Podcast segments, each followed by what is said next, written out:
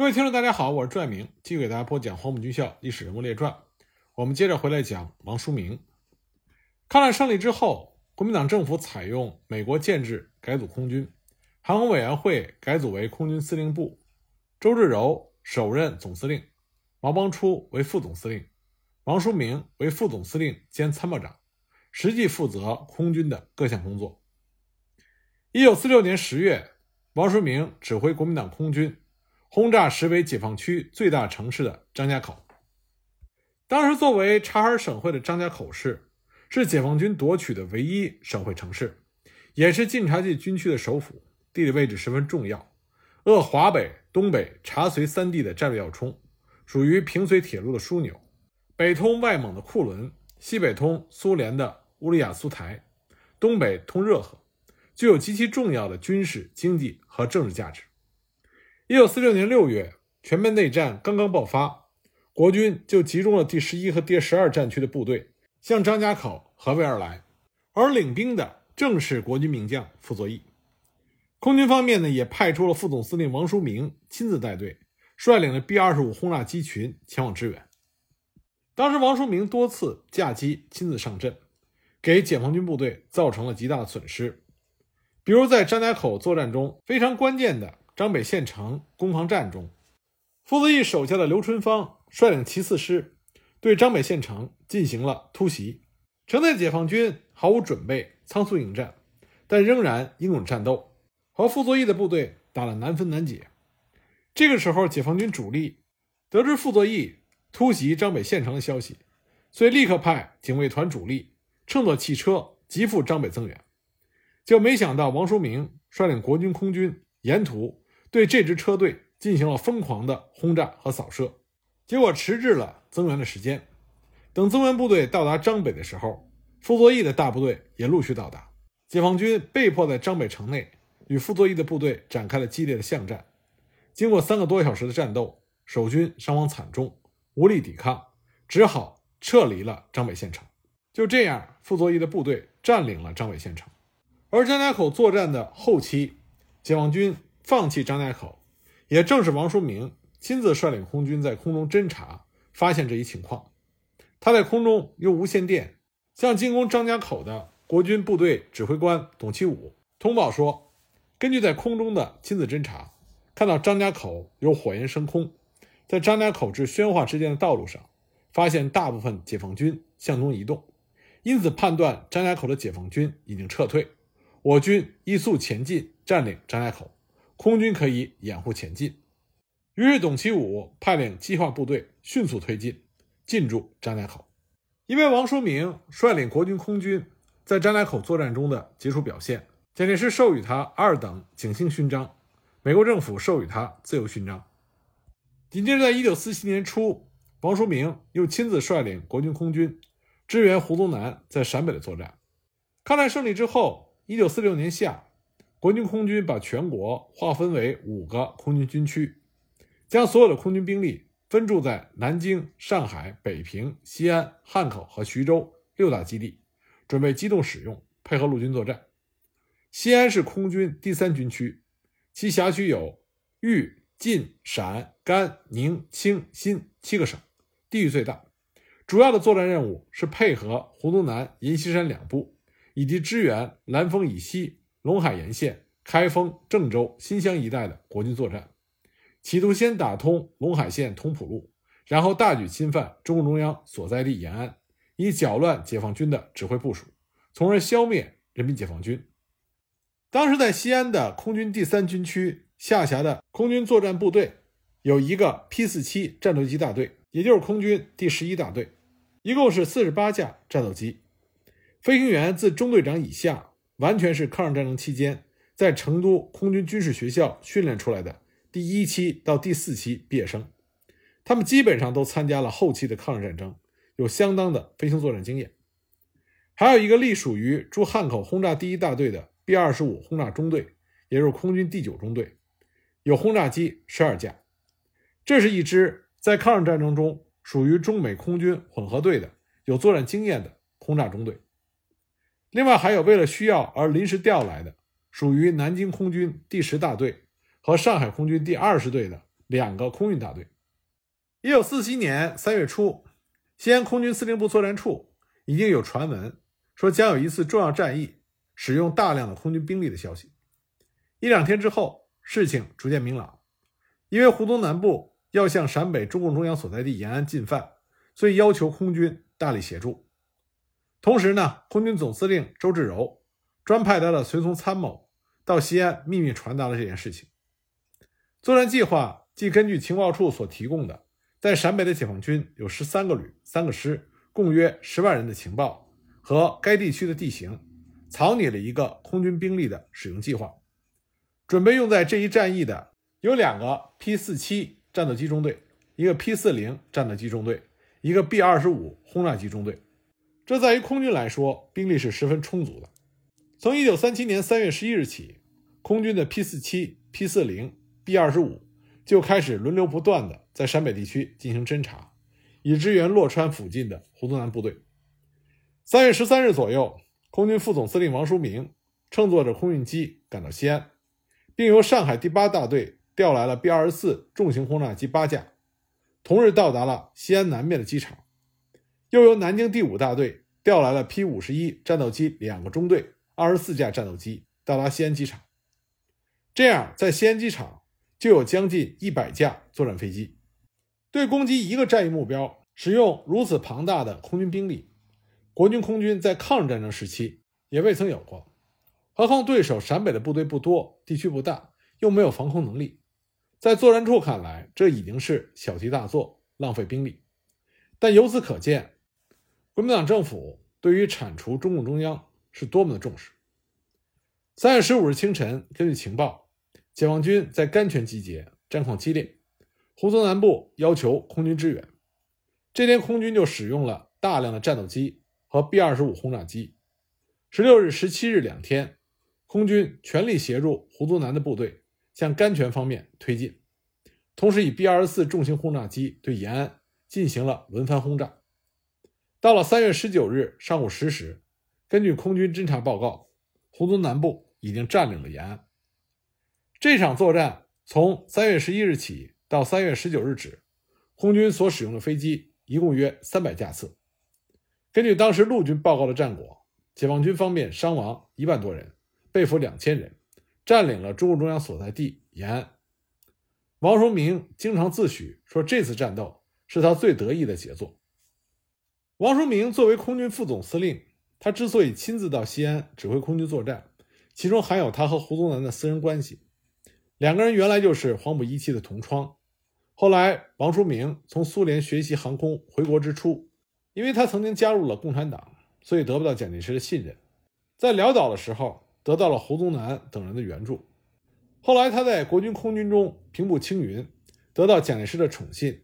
这里面也有胡宗南、余继时。等黄埔一期同学以及戴笠等人的支持，所以胡宗南和王书明的私人交情很好。因为西安空军第三区司令部和胡宗南的长官部是平行机构，所以西安空军的高层不满胡宗南以上级自居，工作中有不少的摩擦，不大听胡宗南的话，所以胡宗南就把这件事情反映给了王书明。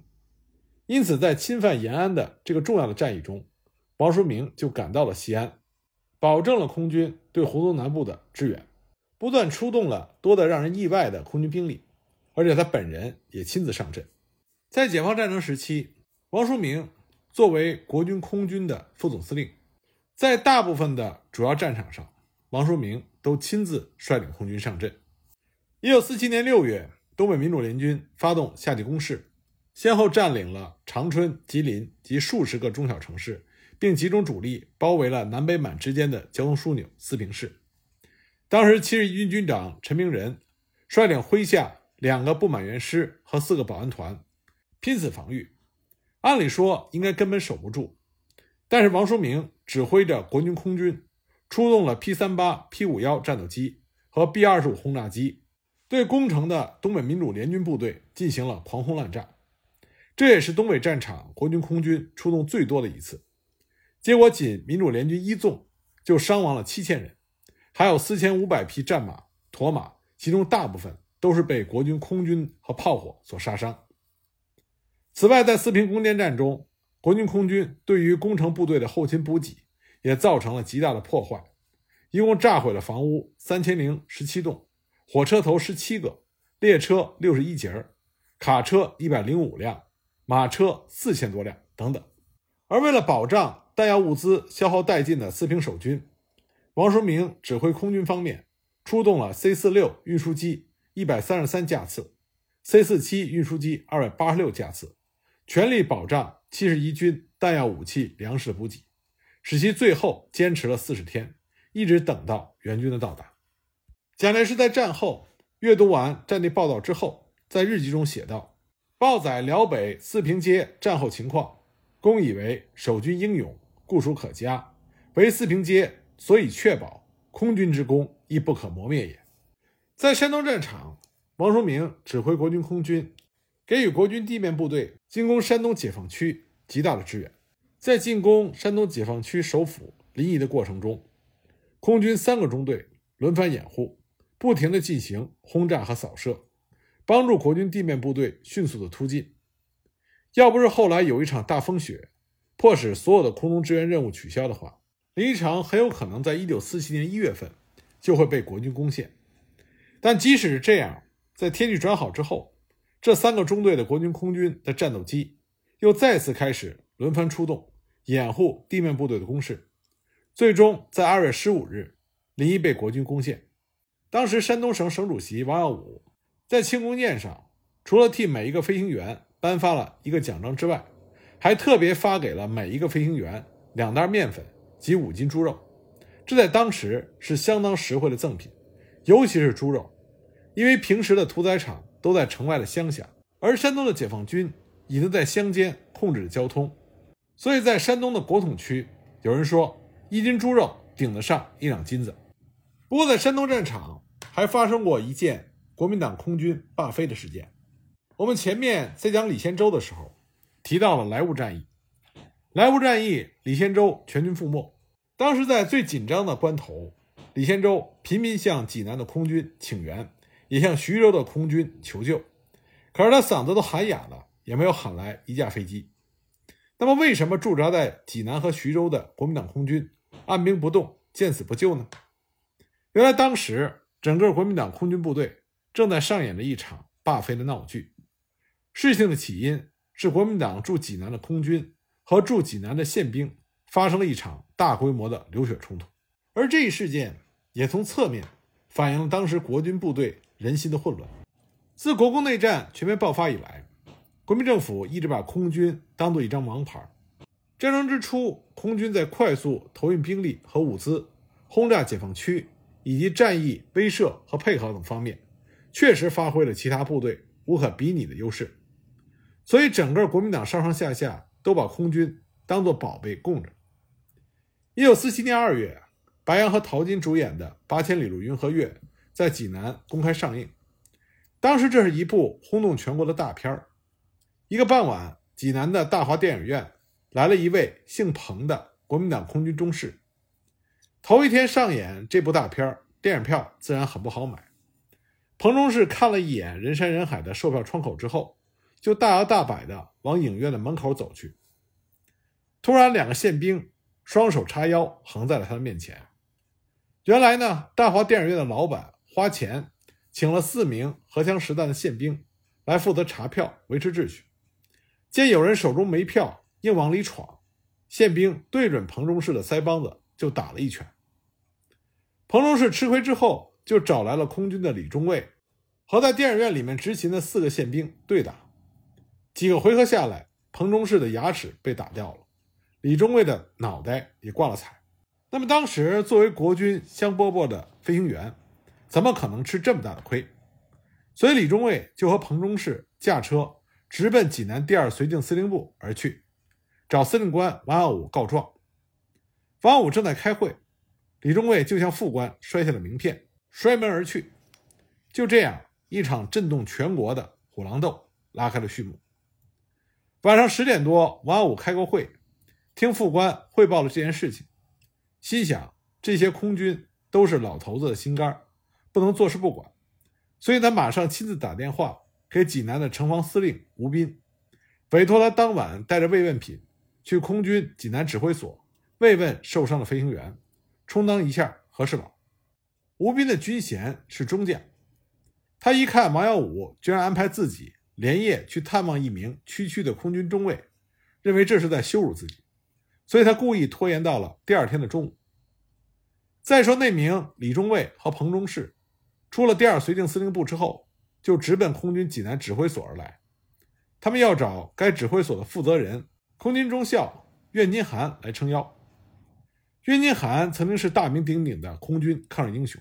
抗日战争胜利之后，他要坐镇济南，指挥驻济南空军各单位。他直接对国民党空军司令部负责，并不受第二绥靖司令部的指挥。袁金涵听完李中尉和彭中士的诉说之后，他自信地认为，凭着空军的特殊地位，第二绥靖司令部一定会连夜派高级军官来向他们慰问和道歉。所以，他就对李彭二人说：“你们就在这里等着吧，司令部那边一会儿准有人来。”我会为你们出气的，可他们一直等到第二天上午十点，也没有把司令部的人等来。恼羞成怒，在下属面前脸面尽失的岳金涵，这下气坏了。又过了一会儿，吴斌这才带着慰问品前来。岳金涵命令士兵把吴斌带来的慰问品当作炮弹，一筐筐的从楼上扔下去，砸向吴斌的小轿车。吴斌在随从的掩护下，仓皇地爬上汽车，一溜烟儿地跑了。一场带有血腥的战斗马上就要爆发了。在送走了吴斌之后，袁金涵命令准备十辆卡车，涂去军队的标志，在指挥所听候调用。调遣了二百二十名士兵、十名飞行员、十名机械士、荷枪实弹，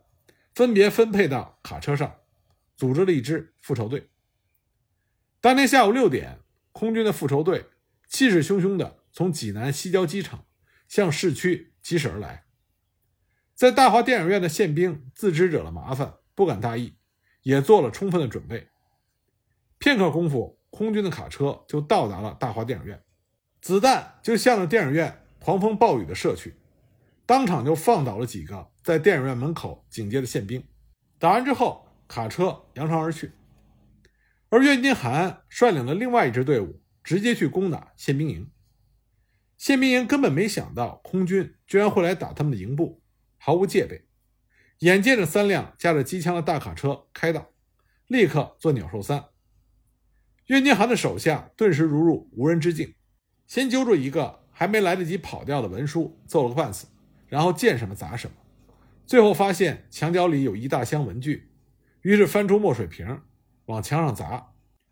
砸的整个宪兵营的营部就像开了染房一样，然后扬长而去。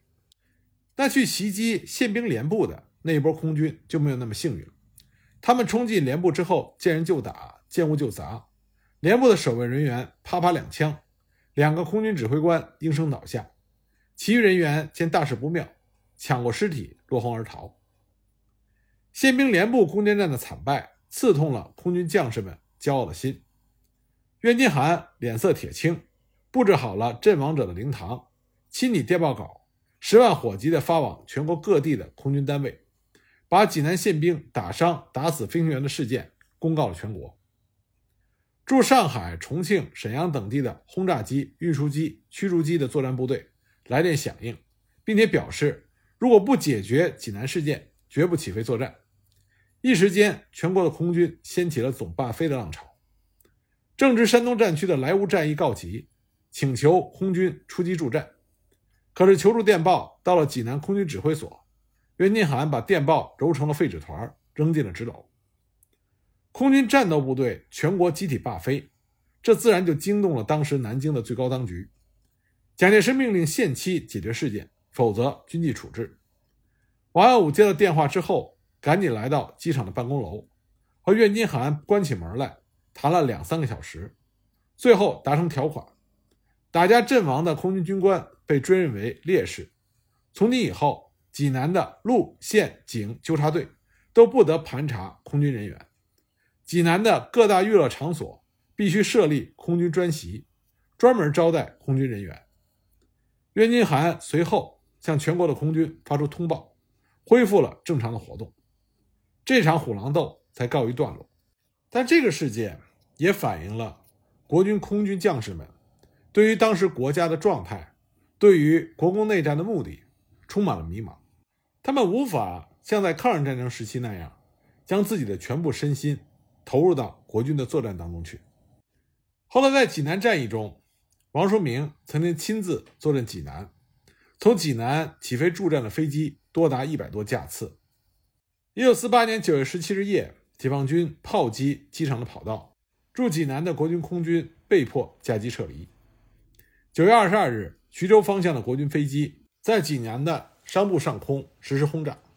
九月二十三日，刘峙带着王叔明飞到济南上空，鼓励王耀武坚守待援。并向大明湖地区空投了粮食和弹药。九月二十三日夜，青岛方向的国军飞机将济南商埠西边的油库炸中，引起了熊熊大火。但是王叔明指挥国军空军的这些努力，都无法改变济南最终被解放军攻克的事实。一九四八年十月八日，淮海战役打响，黄伯韬的第七兵团受困碾庄，王叔明派出了一批批的飞机，配合地面部队作战。阻止解放军的攻击，给被包围的黄伯韬兵团投放了大量的粮食和武器弹药，但这仍然没有办法改变黄伯韬的命运。十月底，黄维的十二兵团在双贼集陷入了中野的包围圈。为了救出黄维的部队，王书明等亲自到机场监督每日空投粮食和弹药的数量。十二月初，杜聿明的三十万大军被围陈官庄，动弹不得。为了解救这一著名集团，王书明遵照蒋介石的命令，指挥空军在陈官庄西北面投下了毒气弹，帮助邱清泉、李弥两兵团乘势占领了几个村庄。那么，随着杜聿明集团被围困在陈官庄时间越长，缺衣少食，王叔明为了解救杜聿明的大军，也算是尽心竭力。他每天都亲自监督运输机、战斗机。去运输物资，提供支援。不过刚开始，杜聿明的阵地还比较大，空投的物资都能够到达指定的区域。但随着包围圈越来越缩小，很多空投的物资都落到了解放军的阵地上。加上天气越来越糟糕，王叔明是有心无力，最后只能眼睁睁地看着杜聿明集团全军覆没。我们前面讲桂永清的时候就提到了，一九四九年二月二十五日。国民党最大的军舰“重庆号”巡洋舰起义，蒋介石在得知这个消息之后大为震怒。重庆号除了硬件设施和吃水吨位上属于国民党海军王牌中的王牌，而且该舰起义的时候，船上更载有大批的物资、财宝、金条、银元、金银物资等等，原本是要作为海军撤退台湾之后的经费。还有原来存于南京国防部的海军和军方的重要档案文件，那么这些都是被蒋介石视为不可以给中共的命根子。现在重庆号居然落到了中国共产党的手里，只有玉石俱焚这一条路了。一九四九年三月二日，蒋介石通过长途电话，向在南京的空军副总司令王叔明下达了死命令，让他一定要把重庆号炸沉摧毁不可。那么王叔明能不能完成这个任务呢？我们下一集再继续给大家讲。